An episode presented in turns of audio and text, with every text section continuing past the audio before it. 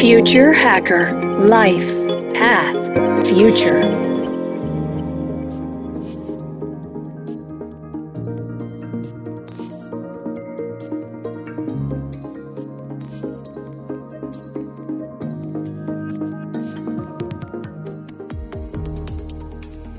Olá pessoal, bem-vindo ao Future Hacker. Meu nome é André Chaves.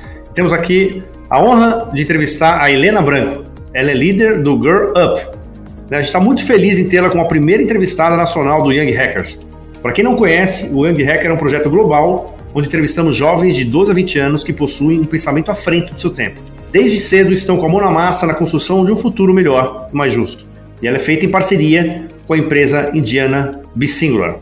Bem, a Helena foi a primeira Team Advisor brasileira do Grow Up, um movimento da Fundação das Nações Unidas que inspira, treina e conecta meninas no mundo todo para que elas possam atuar como líderes em suas comunidades, trabalhando especialmente com o quinto ODS, igualdade de gênero. Como Team Advisor representa um movimento no Brasil e no mundo, participando das decisões com a organização, elaborando estratégias de comunicação, advocacy, captação de recursos, assim como ampliação de parcerias. Super bem-vinda, Helena, ao Future Hacker. Muito obrigada, André. É uma honra tremenda estar aqui num podcast tão poderoso quanto o de vocês. Prazer e obrigado pelo poderoso. Vamos lá, é, Helena, eu queria que você contasse um pouco da tua trajetória e como foi o seu encontro nesse projeto tão moderno e promissor quanto o Girl Up. Bom, eu comecei a me envolver com ativismo, né, em especial com igualdade de gênero, com 16 anos, mas bem antes disso, né, é, eu acho que a minha história meio que me ajudou a caminhar por essa questão de, primeiro, tentar entender o que, que eram as desigualdades, o que, que é viver nesse país como o Brasil, que é totalmente desigual, observar essas dinâmicas no dia a dia, e em especial também dentro de casa, porque eu fui criada por mulheres e eu acho que essa questão de gênero sempre esteve muito, muito presente na minha vida e eu sempre observei muito isso.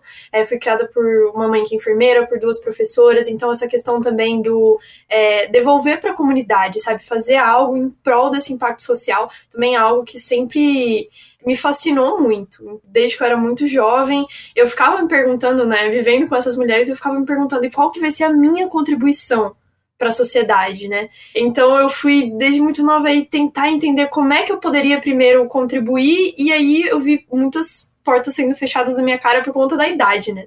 E muita gente fala, tá, pô, beleza, isso é compreensível, mas tem muita gente, tem muito jovem que quer se engajar, mas que fala, pô, como é que eu faço? Se eu sou muito jovem, as pessoas acham que eu não tenho como, eu não tenho experiência para fazer nada, e aí como é que eu adquiro essa experiência? Então era uma coisa meio tá, e como é que se eu quero fazer diferença onde eu me encaixo? E foi aí que eu comecei, primeiro eu pesquisei, obviamente, ONGs locais, não achei nenhuma que aceitasse alguém é, com menos de 16 anos.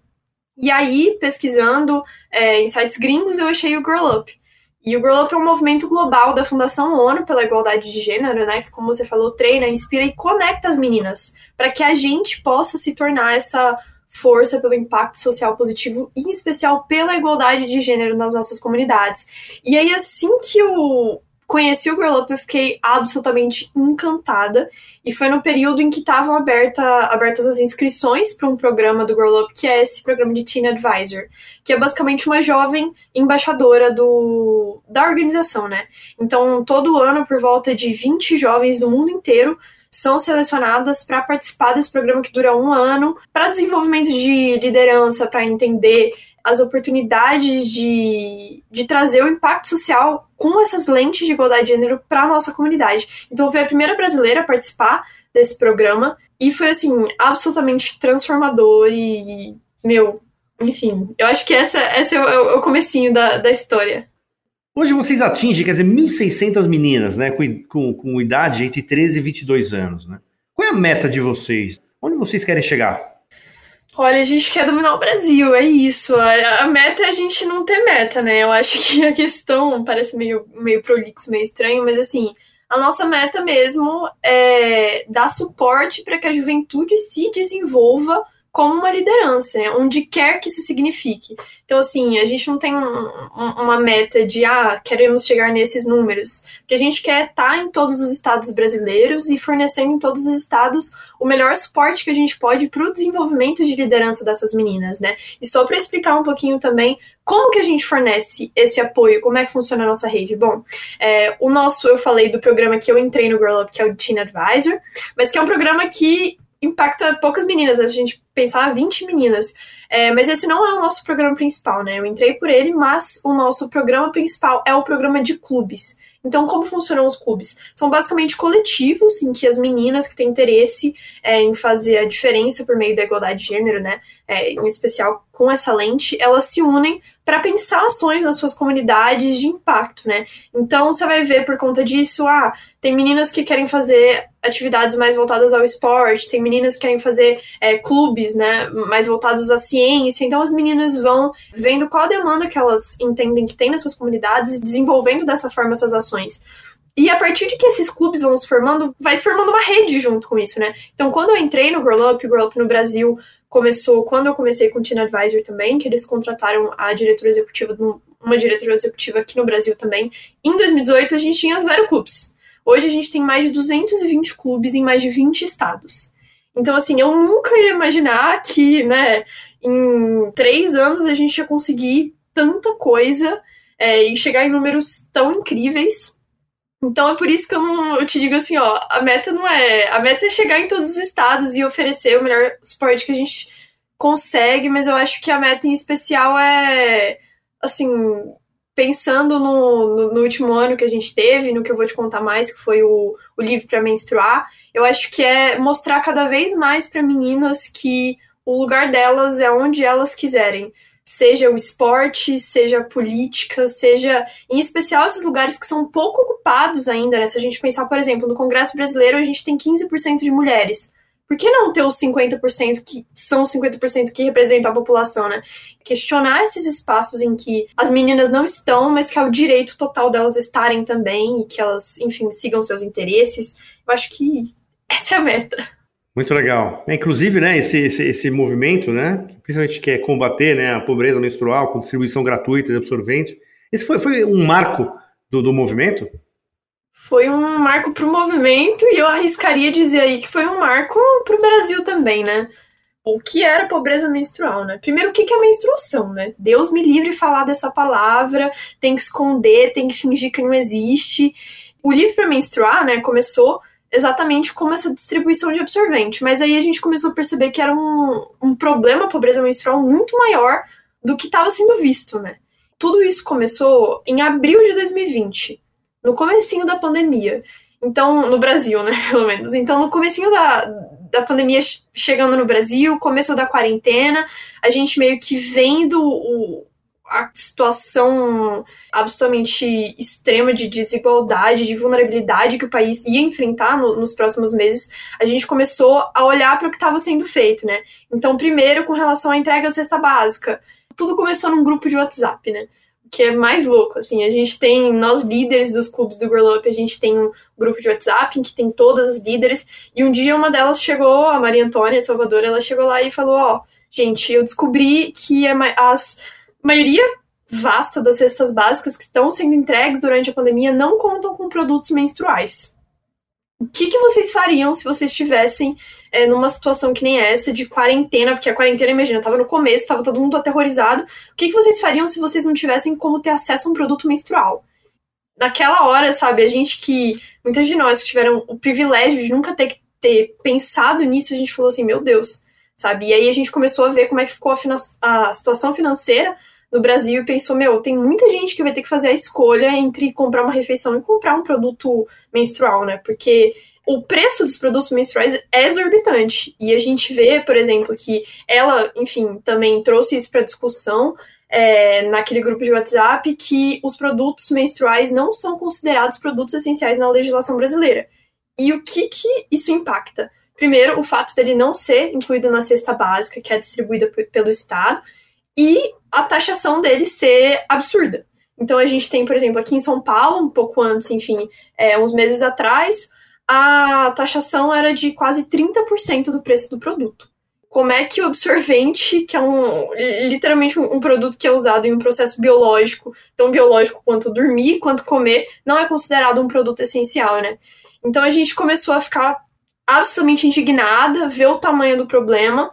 A gente pensou, tá, vamos fazer então primeiro uma, uma ação emergencial, né, que é essa questão da doação dos absorventes. Então, em abril de 2020, a gente realizou a campanha hashtag Absorvente Urgente, em que a gente envolveu cerca de 16 clubes de sete estados, e foram mais de 60 mil produtos menstruais doados, né? Não só absorventes, mas produtos sustentáveis também. Foi nossa, o nosso primeiro grande movimento nacional, né? Como Girl Up Brasil. É a nossa primeira articulação nacional. Então, isso foi muito impactante pra gente. E as meninas viram que não acabava ali. Que a gente chegou ali, na verdade, exatamente por conta da gente perceber a desigualdade na legislação, né? É, a gente não fala de menstruação. E como diz a pesquisadora Caroline Moraes, não falar de menstruação já é um jeito de falar dela. Já é um jeito de você esconder isso. Então a gente começou a ver que a gente precisava também trazer é, conscientização sobre o assunto. E aí, no dia 28 de maio de 2020, a gente celebrou pela primeira vez, assim, de modo nacional mesmo, no Brasil, o Dia Internacional da Higiene Menstrual. Então, foi a primeira comemoração brasileira de verdade desse dia. Então, a gente foi muito pioneira nisso, e foi assim, meninas tocando e produzindo materiais e fazendo lives com o poder público, o setor privado, o ONG. É, foi uma coisa muito bonita, assim, tratando de todas as. Não todas, mas assim, outros lados da menstruação também. A gente pensar na menstruação, o que, que, tem a ver política pública e menstruação? Como é que funciona esse, essa, essa questão de que a menstruação é um problema de saúde pública, mas também é um, um problema extremamente pessoal? E como é que ficam as, as, diversas realidades em que as pessoas menstruam, né? Por exemplo, uma pessoa, sei lá, numa comunidade indígena, uma pessoa em situação de rua. Então, assim, tem várias coisas que precisam ser discutidas nisso que a gente percebeu que ia muito além da distribuição de absorventes propriamente do que a gente estava fazendo. E aí, em junho de 2020, a gente teve o nosso primeiro projeto de lei aprovado, que garante hoje a inclusão de absorventes nas cestas básicas do Rio de Janeiro, do estado do Rio de Janeiro. Então foi assim muito louco, porque as meninas chegaram e falaram: pô, começou tudo com legislação, então vamos mexer nisso, né? Daí que parte a mudança a longo prazo. Então elas bateram na porta de um então deputado do Rio de Janeiro, falaram: ó, oh, é isso aqui que a gente pesquisou, é isso aqui que a gente tá vendo que é absurdo a gente, sabe, não ter esses produtos incluídos na cesta. Vamos fazer acontecer. A assessoria do, do deputado super ajudou. A gente quando viu, o negócio tinha sido aprovado. E aí imagina aquilo, né? Para centenas de meninas que estavam participando desde abril da nossa campanha, foi um marco incrível. E eu digo um, marco nacional também, não só porque a gente estava falando pela primeira vez de modo relevante dessa questão da menstruação, da pobreza menstrual, mas porque a gente estava tendo meninas nessa linha de frente de políticas públicas. Aquele foi o nosso marco de mostrar, ó, as meninas podem sim e vão impactar as políticas públicas. Então, a partir daí, a gente já tem seis projetos de lei estaduais aprovados, três projetos de lei estaduais protocolados com relação à pobreza menstrual, e eles falam de diversas coisas, não só de distribuição, mas de, sobre conscientização, sobre saneamento básico, sobre a absoluta falta de dados que a gente tem, né? Que é um problema muito grande também, que é um sintoma da gente não falar sobre menstruação, do tabu em si. E a gente começou também no ano passado um esforço muito grande para pensar, né, enquanto a gente pensava no, no âmbito estadual, pensar também no, no âmbito municipal. Né, o que, que a gente pode fazer enquanto a gente já tem as coisas engatilhadas no estadual, mas que a gente sabe que as realidades municipais no Brasil são muito diferentes. Todo esse processo de cabo a rabo foi liderado, foi pensado, foi gerido e organizado por meninas. É, tudo as meninas colocando a mão na massa, ligando para o pessoal, ligando para as legisladoras, e não foi diferente nessa questão municipal. É, a gente se reuniu, eu uma mais outra menina, Carolina Lindquist, a gente se reuniu com o mandato da Mariana Calça, que é de Limeira, falou assim, ó, oh, Mari, a gente quer mover o Brasil aí com PLs municipais de pobreza menstrual. E aí ela é de Limeira, né, interior de São Paulo. E aí ela ajudou a gente a fazer um modelo de projeto de lei replicável, era adaptado por cada município, mas a ideia é que a gente as meninas contatassem legisladoras propondo esse projeto de lei, adaptando para cada realidade, para que a gente pudesse ter um verdadeiro movimento, a gente chama de onda de peles municipais, né? Então a gente fez isso e hoje a gente tem mais de 40 projetos de lei municipais, dentre protocolados e sancionados em todas as regiões brasileiras. Então é muito bonito ver o que isso se tornou. É uma inovação não só na questão do assunto em si, que não se falava, hoje a gente teve, inclusive, quer dizer, até hoje, né?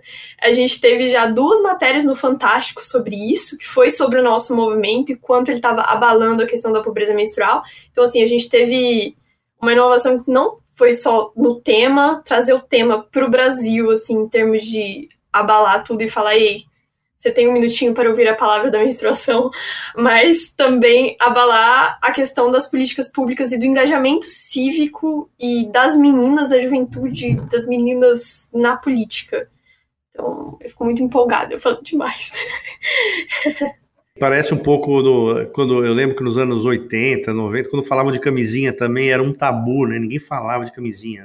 Era um, um palavrão, assim, né? Ninguém poderia falar perto de alguém e como foi feito todo um trabalho aí, né, de conscientização, etc., presente com a, com a AIDS, né, depois da AIDS, presidente, acho que foi o marco, foi a AIDS, né, antes disso não se falava no nome, né, então é interessante aí, quer dizer, exatamente, além do movimento, vocês também estão quebrando o tabu, né, do assunto, né, do tema, tem até alguns dados, né, que eu fiquei muito estarrecido, assim, né, quer dizer, que hoje, se eu não me engano, cerca de 25% das adolescentes brasileiras não têm como pagar absorvente, por isso perdem até 45 dias de aula por ano, né, e uma outra que mais de um milhão e meio de brasileiras vivem em residências sem banheiro, né?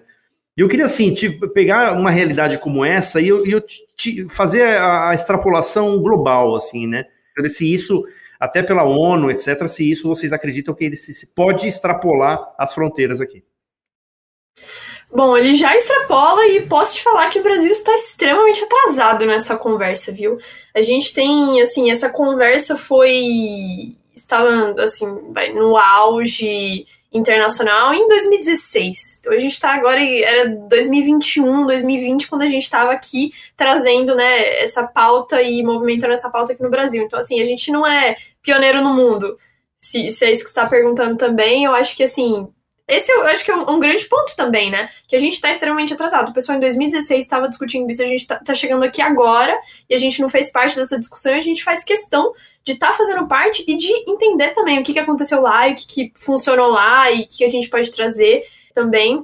É, eu acho que dois países, três países, vai, que a gente pode citar como, como pioneiros mesmo. Primeiro foi o Quênia, que trouxe dados muito importantes, inclusive da ONU, né? A ONU e o governo do Quênia trouxeram, fizeram pesquisas bem interessantes sobre a questão da pobreza menstrual, em especial na educação. Então a gente pensa Quênia, a gente pensa em pobreza menstrual e educação, e quais são os impactos da pobreza menstrual na educação, né? E é um exemplo muito incrível porque é o sul global trouxe políticas públicas muito importantes. A gente tem hoje é, no Ministério da Saúde do Quênia a discussão sobre um programa né, de governo da garantia da dignidade menstrual, né, do combate à pobreza menstrual. Isso está acontecendo no sul global, né? E outro é, país muito importante, um ator muito importante nesse, nesse cenário é a Índia, como você bem citou, que, né, eu acho que chegou assim aos, aos olhares brasileiros depois do, do documentário que, que ganhou o Oscar com relação à menstruação e o ativismo é, na Índia com relação ao combate da pobreza menstrual. Period End of Sentence, eu esqueci o nome em português. É muito engraçado ver, inclusive, a comemoração da moça quando ganhou o Oscar. Ela falou assim: gente, como é que um documentário sobre menstruação ganhou o Oscar? Isso é muito louco. Então, assim, eu acho que é meio que esse o, o, sentimento, assim, sabe? Tipo assim, meu, já ganhou o Oscar, o cenário lá internacional, sabe? Tem ministro da saúde pensando, do Quênia, por exemplo, pensando em como é que isso vai ficar. Na Irlanda, eles já fizeram um super movimento também, inclusive é, Inglaterra, Irlanda, tem um super movimento organizado pela juventude, inclusive, com relação a diminuir taxas dos produtos menstruais. Nos Estados Unidos, a gente tem o tampon tax, lá, o contra o tampon tax, que é a, a taxação do, do produto menstrual. É um, um movimento também que é mobilizado pela juventude, pelo movimento feminista. Então, assim, tem muita coisa acontecendo e tem muita coisa que a gente está aprendendo também. Eu fui, enfim, recentemente convidada para participar de um webinar que teve da Universidade de Colômbia sobre isso. E na Universidade de Colômbia, por exemplo, eles têm um hub que estuda a menstruação, os aspectos da ciência, da sociedade, da psicologia, e é muita coisa, como você citou, por exemplo, saneamento básico, sabe? A gente está falando de garantia de saneamento básico, de educação menstrual, então como é que fica isso nas, nas escolas, de garantia de produto, de política pública para garantir tudo isso. Então, assim, a gente está chegando atrasado nessa conversa, né, em termos internacionais.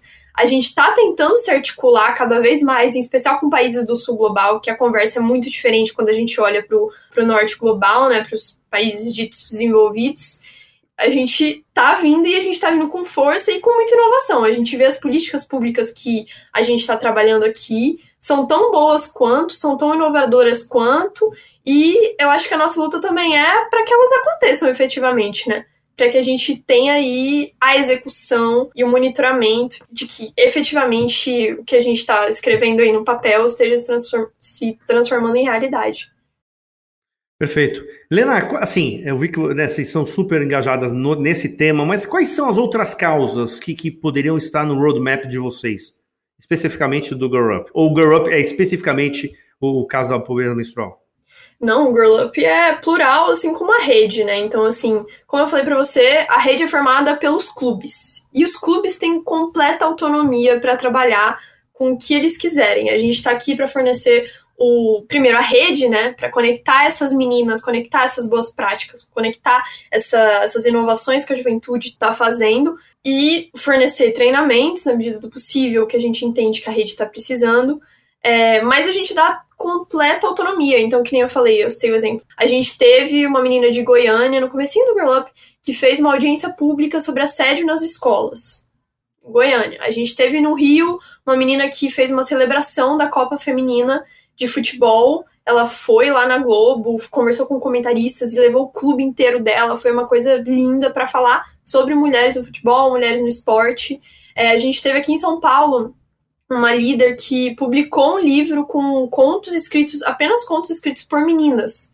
Os clubes veem o que, que eles têm interesse, o que, que eles acham que eles podem atuar e atuam e a gente só fica sabendo dessas coisas incríveis e compartilhando com a rede. Os clubes têm autonomia para isso.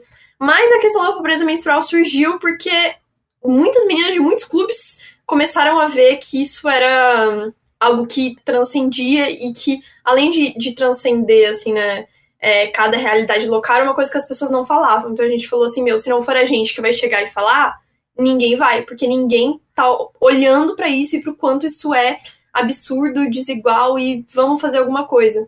E aí que surgiu nesse gap, né, surgiu a nossa ideia de, de ser protagonista e, e fazer isso efetivamente acontecer. Perfeito. Tenho uma última questão aqui antes de você falar como as pessoas acham, né, o Girls Up, etc. Mas eu tenho uma última questão aqui que é o seguinte: esse movimento especial, né, quer dizer, principalmente né, jovens adolescentes, né, de, de 12 a 23 anos mais ou menos, né? E aí quando você, a, a Helena, passar dessa fase, quer dizer, tiver seus 24, 25 anos, ou seja, passou dessa fase das meninas ali, qual é a sua ideia que você imagina? É, você vai partir para um ativismo social como vocês têm feito hoje, como você está fazendo hoje, inclusive, ou você partiria para a política? É uma boa pergunta, André. E eu venho pensando muito nisso, sabe? Quanto mais eu me engajo na política e no setor público, mais eu penso nisso. E eu acho que as meninas da rede que participaram dessa questão, desse contato muito próximo com o pessoal da política, é... se faz muito essa dúvida. Hoje eu estudo relações internacionais e políticas públicas, e eu gosto muito dessa ideia da, da conexão do terceiro setor com o setor público. Então, hoje eu olho e eu penso em trabalhar muito nesse, nesse fortalecimento né, entre boas práticas do, do terceiro setor com o setor público. Não disse, olha, não vou colocar a mão no fogo pelo dia de amanhã, ninguém sabe. Eu acho que é, é boa parte da experiência que com o Girl Up é você conhecer mulheres eleitas e olhar e falar: meu Deus, isso é possível é possível me candidatar, é possível ser eleita, é possível estar nesse lugar. E assim, a gente teve eventos em assembleias legislativas que as meninas sentavam lá no lugar dos deputados e eram deputadas por um dia. Então, assim, não sei se eu quero entrar para política, é delicado, tem várias coisas em jogo, mas que eu definitivamente quero trabalhar com o terceiro setor, com organizações que garantem a, a, proteção dos direitos humanos, isso definitivamente. Isso, André, eu descobri que é o que me move quero seguir nesse caminho com certeza. Eu me vejo com 24 anos aí, trabalhando pelo que eu acredito, como eu faço hoje. Seria muito bom ver pessoas como você no futuro ocupando posições aí de decisão, de destaque no, no ambiente público, político, e seria com certeza. Acho que essa é um pouco da nossa visão do, desse projeto do Future Hacker da Young, que é exatamente pessoas com, com essa visão, né, cosmopolita, uma visão para frente, né, de vanguarda, etc., de como a gente pode ter uma sociedade um pouco melhor aí para o futuro. Como é que as pessoas acham o Guns Up? Como elas se inscrevem? O Girl Up, como você falou, a gente trabalha geralmente com a faixa etária aí de 12 aos 22 anos, mas, enfim, isso é flexível. Como eu falei para vocês, o nosso principal programa é o programa de clubes. Então, se você quer fazer parte do Girl Up, o ideal é que você entre no nosso Instagram, GirlUpBrasil. Lá vai ter um link em que você vai poder, enfim, descobrir tudo sobre como criar um clube, o que é um clube, que funciona basicamente como um coletivo. Então, você juntando outras meninas que querem fazer um clube com você, já é o primeiro passo, o mais importante. Você tendo isso, vai lá no nosso Instagram, vê o que os outros clubes estão fazendo, vê o que, que é ser um clube Girl Up. Geralmente os clubes Girl Up têm o Instagram, então tem muitas contas sensacionais e lindas para vocês verem o trabalho que as meninas já estão desenvolvendo. E aí, a partir disso, você coloca suas informações numa plataforma que a gente tem, que a gente chama Comunidade Girl Up, e lá você se inscreve, você se torna um clube, oficialmente, né? A única coisa que a gente pede para você é que você envie alguns formulários de acompanhamento a cada seis meses. Um primeiro quando o seu clube é fundado, né? Quando você inscreve pela primeira vez, e depois alguns outros a cada seis meses. A partir disso, você tem um clube. E se você tá aí no nono, primeiro ano, programa de Teen Advisor está com inscrições abertas. Então, se vocês têm interesse ou conhecem alguma menina que tem interesse ou em fazer um clube ou nesse programa de Teen Advisor que eu falei, tudo é totalmente sem custo, gente, inclusive esse programa a organização arca com qualquer custo possível desse programa de Teen Advisor que eu tô falando, que envolve viagem, envolve desenvolvimento de liderança, assim, super incrível. Então, se você estiver interessada também nesse programa, pesquise Teen Advisor Girl Up, vai sair nas redes. É uma candidatura que é inglês, então tem esse impeditivo do programa Teen Advisor, que é ter o inglês, é, ter habilidades aí para você conseguir conversar e acompanhar o programa. E a gente tem também, todo ano, agora virtualmente, a nossa conferência de liderança, que geralmente acontecia em Washington, e a gente tinha bolsas, inclusive, todo ano, que cobriam todos os custos, para, enfim, uma, uma, conferência que reúne os clubes globais, o Girl, Up está em mais de 112 países, então a gente reúne aí 400 meninas, pelo menos quando era presencialmente, eram 400 meninas em Washington para discutir liderança, discutir Girl Up, discutir é, igualdade de gênero, Hoje isso funciona virtualmente, acredito que esse ano também. Então, se você quiser, fique ligado aqui em julho. A gente vai ter o nosso, a nossa conferência de liderança anual, que vai ser provavelmente virtual. Então, todo mundo que quiser pode se engajar. Acompanhe a gente nas redes, lá tem os trabalhos muito incríveis e lindos que a gente vem fazendo. Muito legal, Helena. Eu queria agradecer pra caramba a sua presença, te dar parabenizar pela, pela iniciativa, você e as 1.599 meninas que estão engajadas no projeto e que isso seja um efeito aí exponencial né, de engajamento das mulheres para o Brasil afora aí, quem sabe para o mundo afora. Então, queria agradecer novamente e ah, quando você tiver mais novidades, estamos aqui à disposição. Obrigada pelo convite, viu, André? Um beijo. Beijão, pessoal. Até mais. Future Hacker Life Path Future